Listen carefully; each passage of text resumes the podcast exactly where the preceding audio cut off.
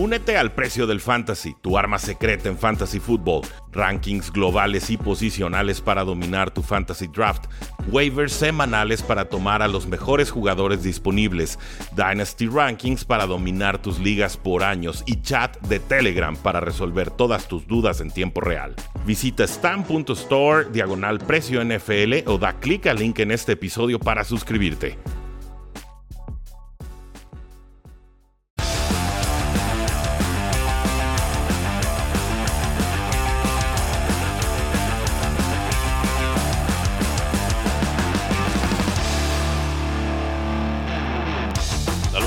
Bienvenidos a un programa más de Cuarta y Gol, donde la NFL no termina y nosotros tampoco. Mi nombre es Rudy Jacinto, me encuentran en Twitter como arroba NFL y hay muchas noticias que comentar, pueblo, muchas noticias y ninguna de ellas más importante que lo que está sucediendo en Wisconsin. El quarterback Aaron Rodgers ha decidido no presentarse a mini campamento obligatorio, que es un evento de tres días al que los jugadores tienen sí o sí que asistir es un mini campamento en el cual se aplican castigos, se aplican multas que los equipos no pueden obviar. Es decir, si el jugador no se presenta y no hay excusa, no hay justificación, el jugador es penalizado con hasta 93 mil dólares en multas.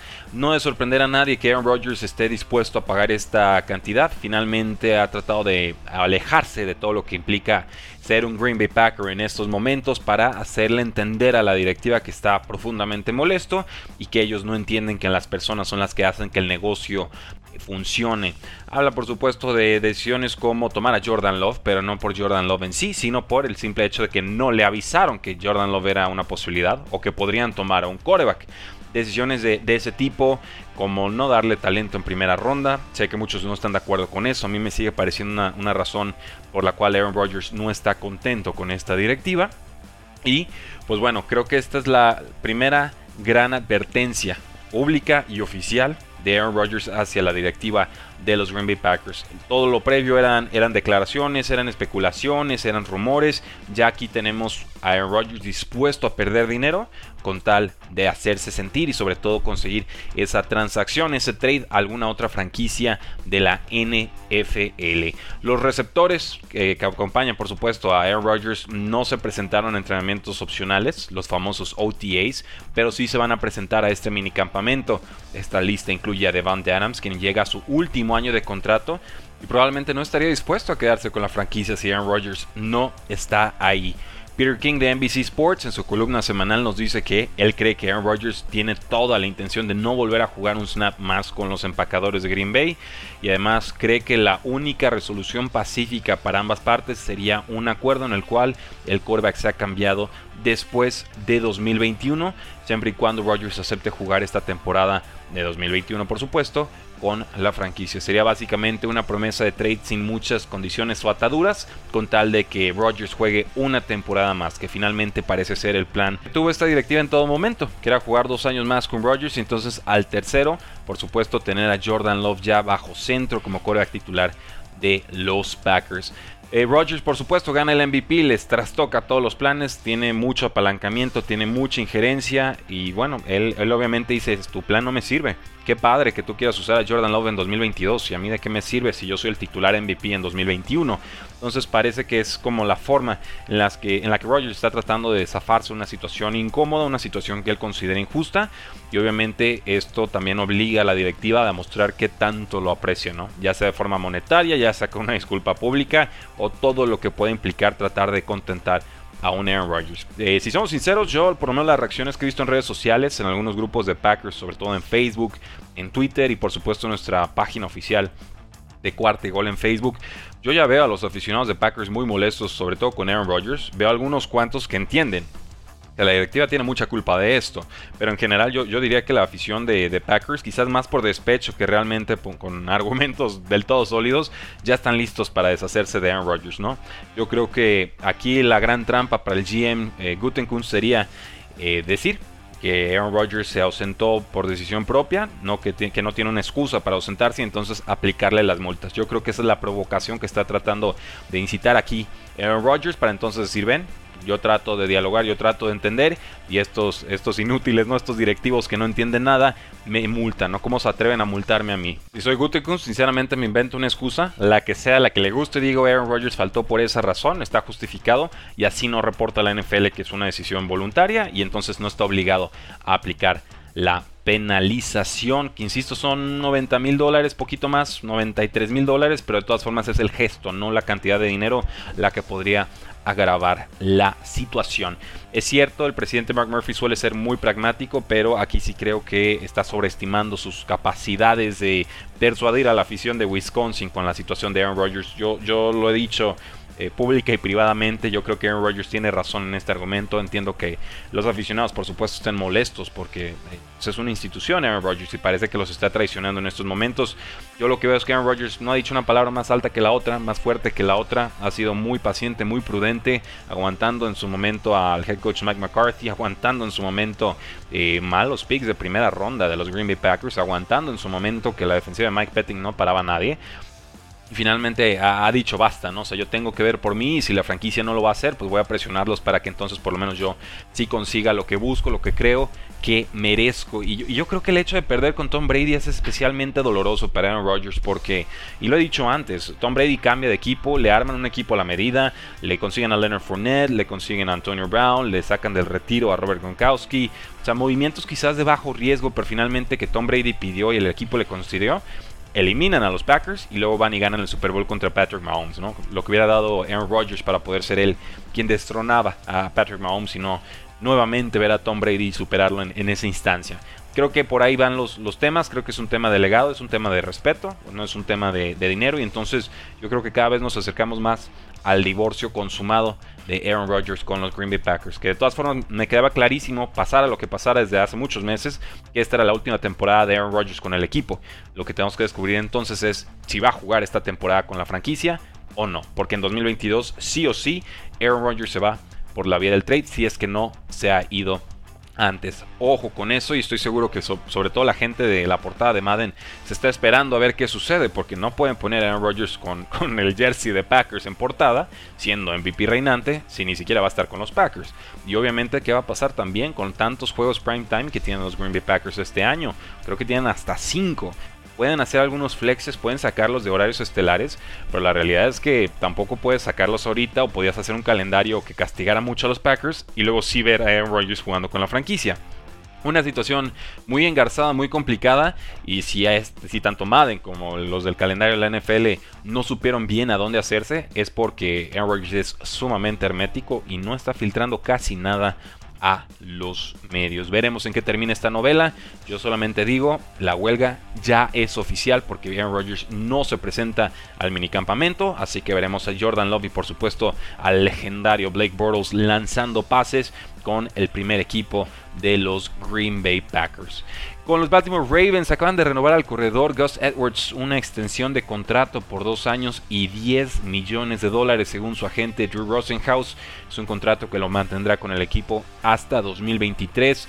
Ha jugado bien Gus Edwards, funciona bastante bien en este esquema terrestre de los Baltimore Ravens. Es un excelente complemento a J.K. Dobbins, quien es mejor atrapando pases, sí, pero no puede encargarse de todos los acarreos en ese backfield. Lamar Jackson corre mucho, sí, J.K. Dobbins es muy capaz, por supuesto, es una especie de Zig Light, si lo queremos ver así, de la misma universidad incluso de Ohio State, pero ya se fue Mark Ingram y entonces hay que retener a Gus Edwards, quien promedia más de 5 yardas por acarreo y por eso creo que lo respeta mucho la franquicia y creo que hacen bien. Finalmente es una extensión eh, quizás un poco alta para un corredor, creo que ya 5 o 6 millones por año para un corredor, salvo que seas una superestrella que cobre 12 o 13, en realidad son cantidades que ya no estamos viendo mucho, ¿no? Es como ese contrato de carrera tardía de un LeSean McCoy con, con los Buffalo Bills que cobraba unos 5, 6, 7 millones de dólares anuales. Pero de todas formas yo creo que, Baltimore entiende que el ataque terrestre seguirá siendo un, pilar fundamental de su ofensiva, por más que estén buscando ampliar el juego aéreo y entonces Gus Edwards es como encaja en ese esquema. Actualmente está siendo tomado como el corredor número 32 en ligas de .5 PPR de medio punto por recepción. Esto según la página 444. Con el Washington Football Team tenemos a Antonio Gibson, quien pues pretende convertirse en el Christian McCaffrey de Washington, ¿no? Con Ron Rivera, muchos acarreos, muchos targets, muchas oportunidades para tocar el balón, pero se sigue recuperando de una lesión de pie, un turf toe, dice que todavía no, no está al 100 y este exjugador de la Universidad de Memphis jugó bastante bien después de que hubiera muy poca cinta de juego para evaluarlo. En realidad tuvo más snaps como receptor abierto que como corredor en colegial pero finalmente quedó muy claro que sí es un corredor titular de altísimo calibre en la NFL. Tuvo 795 yardas y 11 touchdowns en 170 carreos y esto apenas en 14 partidos en los que apareció. El turf toe, por supuesto, le, sucede por ahí en la semana 14, semana 15, no puede jugar en esos partidos, alcanza a cerrar los últimos dos partidos ya dentro del campo, pero se sigue recuperando. Ojo ahí, pueden ser eh, efectos que le roben algo de explosividad. Dice que finalmente espera llegar al 100 a la temporada regular, pero que todavía no está en ese punto. Así que vamos esperando que pueda evolucionar bien en los entrenamientos del Washington Football Team, porque, ojo, eh, o sea, Antonio Gibson va a tener, yo creo que podría ser el, corredor con más toques de balón en, 2021, en verdad lo creo. Yo, eh, simple, sobre todo si le quitan targets a JD McKissick, quien recibió como 100 targets y no entiendo del todo por qué pues bueno, Antonio Gibson con que le den el 25% de esos targets y un 10% más de acarreos, yo creo que ya está del otro lado y debería convertirse en un running back 2 de altísimo calibre o incluso en un running back 1 con relativa comodidad. Y vamos cerrando el programa del día de hoy con una noticia que trascendió sobre cómo manejaba la NFL los temas de conmociones o cómo resolvía estos casos legales, ¿no? El settlement o el dinero que le daban a los jugadores por todo el tema de las conmociones, pues parece que había una política sumamente racista que aplicaba la NFL, lo que se llama en inglés race norming o como normativa por raza y esto obviamente penalizaba sobre todo a las comunidades afroamericanas, una práctica que se creó en los años 90 y que finalmente la NFL ha decidido terminar. Un, asunto verdaderamente escalofriante cómo se manejaba todo esto. Estas eh, reclamaciones, ¿no? estas demandas por daños cerebrales con valor superior a un mil millones de dólares, pues hacían más difícil a los afroamericanos retirarse o mostrar que tenían un declive en su rendimiento mental comparado a, gente que no es afroamericana, porque estas pruebas que realizaba la NFL asumía que los afroamericanos tenían un coeficiente intelectual inferior y entonces al momento de realizar las pruebas, pues ¿qué crees? Si te iba mal, pues probablemente era porque eras más menso de entrada, según estas eh, evaluaciones que obviamente podrían tener buenas intenciones al momento de haber sido creadas, pero que en el resultado, en el día a día, acababan siendo racistas un panel eh, que contrató la NFL de neuropsicólogos, incluyendo dos mujeres y tres doctores afroamericanos, propusieron un nuevo régimen de pruebas ante la corte. Entonces, pues la NFL afortunadamente va a dejar de aplicar estas paténticas medidas que asumen que los afroamericanos son menos inteligentes y entonces cuando hay un declive en su rendimiento mental eh, se vuelve más difícil demostrar que hubo al declive y por lo tanto no les entregaban el dinero que por justicia y dignidad humana y moralidad tendrían que haber recibido. Por supuesto que hubo un torbellino de críticas contra la NFL, hubo dos afroamericanos que presentaron demandas civiles contra esta práctica, hubo expertos médicos que cuestionaron estas pruebas, todo un contingente de familias de la NFL que firmaron hasta 50 mil veces en una corte federal de Filadelfia hace un mes para que esta práctica desapareciera de forma definitiva. Hubo procedimientos legales de dos exjugadores de Steelers, Kevin Henry y Najee Davenport, dos personas que presentan esta demanda, y fueron de los primerísimos que dijeron esta práctica está mal. No se les da un premio, una recompensa por su demanda. Finalmente ellos contrademandan o argumentan que de haber sido personas blancas y no afroamericanas hubieran calificado para recibir esa compensación. el juez de distrito de los Estados Unidos, Anita B. Brody, dijo que esa, excusa, ese argumento no procedía en marzo, pero Brody sí pidió un reporte sobre este tema, en el cual, por supuesto, los litigantes afroamericanos esperan que aparezca un desglose de los casi 800 millones de dólares que sean pagados por daños cerebrales y que aparezcan desglosados por raza o etnia. Entonces ahí sí vamos a ver realmente a quién se le está pagando cuánto y qué tan sesgada está la muestra o esta prueba que le realizan a los exjugadores de la NFL que argumentan, muchos con razón, que el daño cerebral que les provocó el jugar en el fútbol americano merece una recompensa. Un caso que estaremos siguiendo muy de cerca y que por supuesto es de suma interés en estos días en los cuales el despertar de la conciencia colectiva nos obliga a ver cuáles son las injusticias del pasado y cómo podemos resarcirlas en el presente para tener por supuesto un mejor futuro.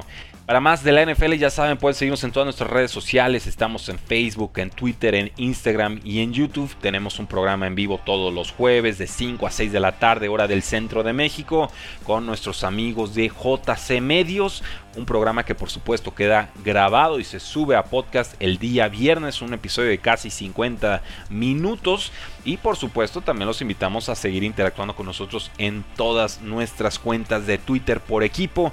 Nos encuentran como arroba cuarta y gol con el número 4TA-Y y el equipo que busquen, ¿no? Cuarta y gol Jets, cuarta y gol Cardinals, cuarta y gol, lo que ustedes gusten y manden, ahí seguramente no se encuentran. Porque la NFL no termina y nosotros tampoco. Cuarta y gol.